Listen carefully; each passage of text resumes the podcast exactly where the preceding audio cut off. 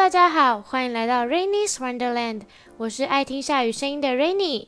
这个频道主要是想和大家聊聊电影和影集，说说我对于这些影片的观后感想。其实也没有专业得到可以称得上是影评啦。今天要来跟大家分享的电影是由奉俊昊导演所执导，并且一炮而红的电影《寄生上流》（Parasite）。韩国导演奉俊昊擅长使用一个寓言来讲述一部电影，运用一个故事去比喻另一个主题。但这次的《寄生上流》特别的地方就在于，这部电影其实并不是个象征，也更不是个寓言，在多数的时候都是在讲述现实的世界，是个表面看似关于阶级，内里也实际上是在讨论阶级的一部电影。我可以从这部电影中看到许多电影的影子。其中，我觉得最明显的就是在那阵子前后上映的《我们 Us》相似的黑色幽默。金家四口的地下室房子对比蒲家四口的豪华大宅，就像电影《我们》里面一样，有着地上地下两个世界，用这样深刻的意象来带出这部批判讽刺阶级的主题。我看完电影之后，因为对海报设计实在是太过好奇，于是就上网查了一下。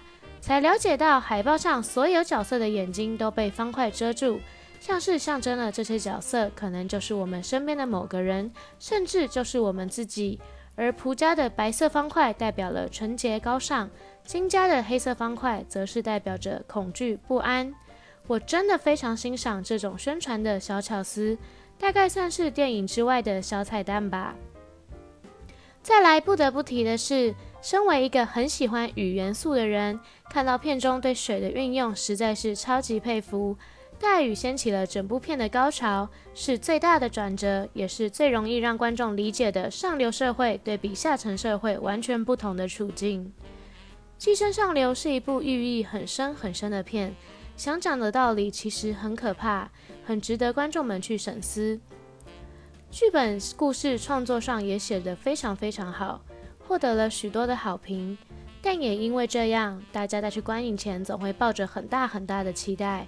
我就是抱着很大期待的那其中一人，所以在看完电影之后，还是会觉得有些镜头上面的处理或是剧情的合理性，可以再编得更好、更顺一些，可能会让整部电影更加的加分。《寄生上流》（Parasite） 电影整体评分满分五分，我给到四分。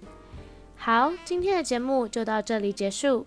我是爱听下雨声音的 Rainy，Rainy's Wonderland。我们下次再见，拜拜。